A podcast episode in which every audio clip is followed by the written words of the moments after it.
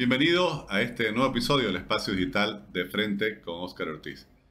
En el mundo del emprendedorismo y sobre todo del de las startups, hay un encuentro que se ha consolidado como el mayor de Bolivia. Me refiero al Bicilat que organiza la CAINCO con la agencia Innova. Conversaremos con Julio Silva, quien es gerente de cooperación, sostenibilidad e innovación en la CAINCO. Tiene más de 20 años de experiencia en la promoción de la competitividad y el desarrollo sostenible en el sector privado y estudió, se formó como ingeniero industrial con maestría en administración de empresas. Estimado Julio, muchas gracias por aceptar la invitación. Muchas gracias, Oscar, más bien por eh, abrir este espacio para comentar de los temas que son tan importantes para, para el desarrollo del país y en este caso en particular para el desarrollo del mundo de startup y de las inversiones.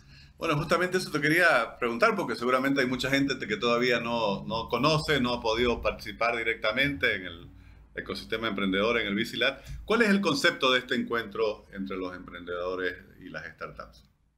Este encuentro es, eh, es una cumbre que busca vincular a los emprendedores con inversionistas. Eh, lo que se ha hecho en los últimos años ha sido tratar de coordinar o articular el ecosistema con varias instituciones y varios actores que han estado eh, activamente intercambiando información, realizando actividades conjuntas, eh, promoviendo el desarrollo de los, emprendedores y se vio que el, el ecosistema emprendedor podría entenderse casi como una cadena productiva que parte por las ideas, ideas que sean innovadoras, que empiecen a incorporar más tecnología, ojalá más conocimiento también, eh, y que estas ideas se van incubando, se van transformando en verdaderos modelos de negocio, luego se convierten en emprendimientos que ya van eh, al, mercado, que tienen clientes, que tienen tracción, como, se dice, eh, y que para tener un despegue mucho mayor necesitan inversiones. Entonces, en esta cadena, el eslabón más débil es el del financiamiento. Entonces, eh, por eso se busca hacer este, este evento, primero para mostrar en qué estado está el ecosistema emprendedor, eh, pero también atraer a inversionistas y motivar a inversionistas locales, fondos eh, que se están creando, algunos fondos que existen, de vincularse con estas startups, entendiendo que esta startup es un emprendimiento que incorpora tecnología y que tiene un gran potencial de crecimiento. Bueno, y VCLAT justamente significa Venture Capital and Invest Latam. Estamos hablando de levantamiento de capital para resolver el problema del financiamiento que mencionabas. ¿Cuál ha sido la experiencia que han tenido en estas versiones que ya han realizado? Eh, sin duda muy interesante, dado que el, ecosistema está en pleno, en pleno crecimiento, eh, no es muy conocido a nivel internacional, nuestro ecosistema, vale decir, nuestras, nuestros emprendedores, nuestras startups. Eh, entonces ha sido una experiencia muy interesante invitar a, actores del exterior, fondos, pero no solamente fondos, también han venido startups y otros actores que promueven las inversiones en, startups. Eh, y en esta gestión lo que hemos hecho ha sido incorporar también el tema de inversión de impacto o impact investment eh, que también requiere profundizar en el conocimiento, en el tema, eh, porque hay mucho apetito de fondos de potenciar emprendimientos que tienen un impacto social o ambiental. Eh, lo que hemos hecho ha sido vincular ambos temas, el de la tecnología y el del impacto, para llegar a tener un alcance mayor, porque con eso han venido más fondos, no solamente los de Venture Capital, sino también fondos e instituciones que invierten en, en impacto Muchos de estos invierten en tecnología con impacto, entonces ha sido una suma bien interesante lo que se ha logrado este año. Y se ha logrado justamente, no sé, esas alianzas, esas inversiones con estos visitantes del exterior, estos fondos, las startups que vinieron del exterior. Sí, sin duda ha habido una, una respuesta muy positiva. Eh, todavía no se puede medir porque el proceso ya de inversión eh, toma bastante tiempo, desde el primer contacto, la primera eh, intención cuando venden el, el, deck, cuando hacen su pitch, hablando en, la jerga startupera, si vale el término, eh, hasta que realmente existe una inversión pasa un, tiempo relativamente largo porque eh, el due diligence, la evaluación que hacen los fondos es muy rigurosa, es muy seria. Eh, entonces pasa bastante tiempo, podemos hablar de meses hasta ver resultados. Pero sí lo que hemos eh, escuchado, tanto de fondos como de los, de los emprendedores, es que han hecho contactos muy interesantes y que están ya en pleno proceso de conversaciones. estamos haciendo seguimiento y vamos a hacer en los siguientes meses un seguimiento para tener resultados objetivos de estos encuentros. Pero además, como también se ha hablado con estos otros fondos de, impacto, eh, hemos tenido actividades, por ejemplo, con entidades que eh, promueven la protección del medio ambiente, que están empezando a abrir su campo de acción para decir, vamos a incorporar tecnología, vamos a incorporar emprendimiento en la protección del medio ambiente. Entonces, también estas instituciones que no son startups han tenido contactos con fondos con fondos que les interesa trabajar eh, con instituciones bolivianas. Y estas a su vez se van a abrir a startups que utilizan tecnología para ayudar a todos estos procesos. Entonces el, el impacto ha sido mucho más grande de lo que esperábamos. Eso justamente también quería consultarte. Este proceso no solo de traer fondos del exterior o startups del exterior que pudieran invertir en nuestros eh, emprendimientos, sino también el proceso de interesar al mundo empresarial boliviano, digamos, en invertir en estas iniciativas, en, estas, en estos desarrollos de empresas digitales, en que ellos también puedan sumarse, por así decir, al ecosistema emprendedor. ¿Cómo ves que está creciendo, si está creciendo este interés y cómo Visilat también puede ayudar a ello? Eh, creo que ese es el reto más grande. Eh, tal vez la respuesta más lenta, tal vez la coyuntura no hace tan fácil que un inversionista quiera arriesgarse a, a cosas que no conoce pero justamente el Biciliata es un espacio en el que se muestra cómo esta industria del venture capital, del capital emprendedor, eh, se ha ido desarrollando en otros países y que es también un, eh, un activo de inversión de un buen rendimiento. Eh, entonces han participado empresarios, no solamente en el Bicilat, sino en actividades conexas. se han tenido reuniones con algunos family offices que se llaman a, eh, las oficinas de los empresarios encargadas de ver dónde pueden hacer inversiones eh, con algunos fondos para que estos fondos les cuenten la experiencia de cómo se puede transitar hacia invertir en, startups, eh, pero también se ha mostrado la dinámica de los emprendimientos. hemos aprovechado el Bicilat para tener un espacio donde se cuenta el estado del ecosistema y se han puesto en escena también a fondos y startups que están en pleno camino de, inversión.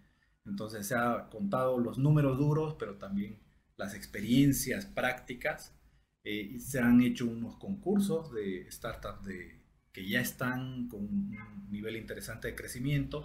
De esa forma se, se muestra a los interesados en decir, en Bolivia existen startups bueno, y eso también quería preguntarte, ¿en qué consistieron estas eh, competencias que hicieron entre las startups participantes en Bicilat? Sí, eh, para, para, la competencia hicimos una alianza con ACEP, la Asociación de Emprendedores. Eh, ellos fueron los encargados de convocar y de hacer una preselección. en el Bicilat les ofrecimos el espacio donde se hizo la final y ahí estuvieron jurados que de forma totalmente independiente evaluaron a estas startups, a estas finalistas, y eligieron a una que fue eh, la, ganadora, en este caso la startup eh, Pasanaku, eh, que es una, fintech, que mostró los niveles de avance que existen en, en, este rubro en particular, que es el fintech, que son estos emprendimientos tecnológicos que ayudan a la bancarización o la inclusión financiera de las personas. Entonces, eso es muy interesante. ¿Y qué hace Pasanacu en, lo específico? ¿Cuál es el servicio que brindan? Sí, eh, bueno, como su nombre lo indica, eh, ayuda a las personas que juegan Pasanacu a digitalizar el proceso. Eh, ¿Y en, qué ayuda esto para, para, la bancarización? En generar información. entonces, ahí se sabe cuál de los jugadores de un Pasanacu determinado es un buen pagador, eh, cuál es el nivel que, puede tener de, para pagar un crédito, por ejemplo.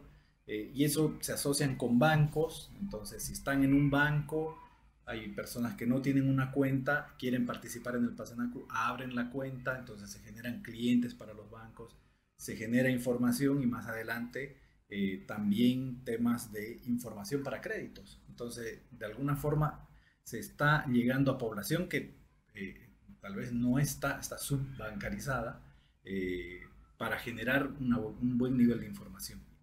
Ellos están creciendo, tienen operaciones acá, eh, están pronto abriendo en México, van a tener en Perú y están en conversaciones de hacer en África también. Entonces, es bastante interesante lo que, lo que hacen. Esta es una característica que siempre llama mucho la atención porque en el mundo empresarial, por así decir, tradicional, bueno, lo que se busca es normalmente seguir creciendo en el país y si se puede exportar. Pero las startups como que tienen una tendencia casi innata a rápidamente ir a establecerse eh, a otros países, a otros mercados. ¿Qué es lo que eh, motiva, digamos, esta orientación? Sí, como veíamos, una de las características de las startups es su alto potencial de crecimiento gracias a la tecnología. Eh, entonces lo que buscan son mercados donde puedan hacer ese salto. Eh, para muchos emprendimientos, el mercado local o eventualmente el nacional es su techo en el imaginario que tienen en su modelo de negocio. las startups, su techo es el mundo. Eh, esa es una de las características y eso es lo que tratamos también de mostrar con el, con el Mostrar que los casos de éxito que, que nos cuentan fondos que vienen de afuera, son emprendimientos que no se quedan en un solo lugar, sino que empiezan a saltar a varios países. Eh, y eso es lo que tratamos de motivar y, e invitar a las startups que tengan esa visión de internacionalización. Nuestro mercado, el mercado en Bolivia es relativamente pequeño. Eh, si lo ampliamos a dos o tres países, es mucho más interesante, pero si ya tienen una visión de irse a México, que es un monstruo, eh, o pensar en saltar de continente, que eso es lo que los fondos les interesa mucho que tengan esa visión, eh, sin duda van a tener mayores probabilidades de que tengan esa gran capacidad de crecimiento. Julio, entre tus responsabilidades en Lecainco está la agencia Santa Cruz Innova. Eh, ¿En qué están en este momento? ¿Cuáles son los planes de Santa Cruz Innova para seguir apoyando el desarrollo del ecosistema emprendedor en Bolivia? Sí, tenemos sin duda, eh, el Bicilat y las actividades en torno a estas es una de las principales eh, porque tiene que ver con preparar a las startups para que puedan recibir financiamiento, pero también formar a los potenciales inversionistas, empresarios y otras personas a que entren en el mundo del, venture capital. Eh, también estamos con actividades de innovación abierta, Open Innovation, eh, actualmente estamos con eh, algunos casos ya. Lo que, eh, en lo que consiste el Open Innovation es que empresas que tienen problemas o que tienen necesidades de innovar o de mejorar, abren sus espacios para que las startups que ya tienen una tecnología los ayuden a resolver ese punto en particular. Una startup usa tecnología, es muy ágil, no es burocrática, tiene una visión distinta y eso ayuda a mejorar incluso la cultura de la, de la empresa y encontrar soluciones rápidamente. Entonces estamos trabajando en estos temas eh, y también dentro de muy poco vamos a empezar a trabajar en eh, la línea de Green Tech o Climate Tech, que son emprendimientos que usan tecnología y que ayudan al medio ambiente.